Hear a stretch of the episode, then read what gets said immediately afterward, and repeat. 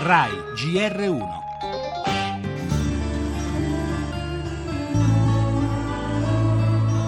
And the Oscar goes to Ennio Morricone, The Hateful Eight, my brother, the Fratellino. Ringrazio l'Accademia per questo prestigioso riconoscimento. Il mio pensiero va agli altri nominati.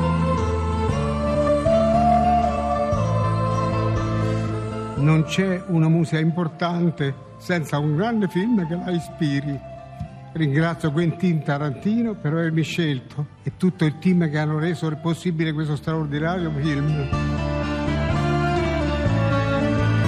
Dedico questa vittoria all'Oscar a mia moglie Maria. Grazie.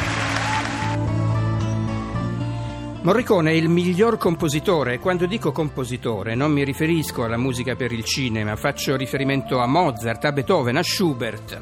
Così parlò Tarantino poco più di un mese fa, ritirando per conto del musicista romano il Golden Globe, assegnato alla colonna sonora di Hateful Eight, le musiche per cui qualche ora fa nella notte americana Ennio Morricone ha ottenuto anche l'Oscar, un riconoscimento arrivato a 87 anni alla sesta candidatura benché nel 2007 avesse ricevuto il premio alla carriera. Ed è stata la notte delle rivincite, perché dopo cinque nomination ce l'ha fatta anche Leonardo DiCaprio, miglior attore per la sua interpretazione di Hugh Glass nel film Revenant Redivivo.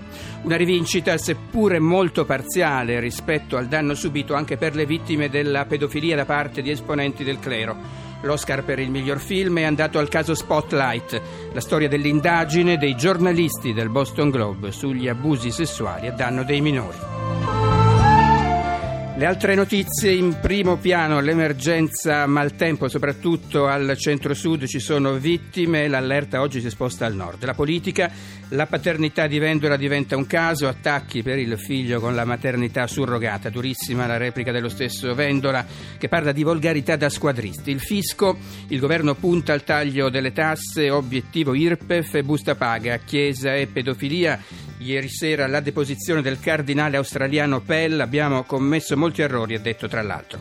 La Siria sono stati aperti i corridoi umanitari verso l'Europa grazie alla tregua. Oggi al via anche un'inchiesta del GR1 su una delle eccellenze industriali del nostro paese. Stiamo parlando del distretto aerospaziale pugliese. Ed infine lo sport, la Juventus sempre più prima, aspettando la risposta del Napoli questa sera.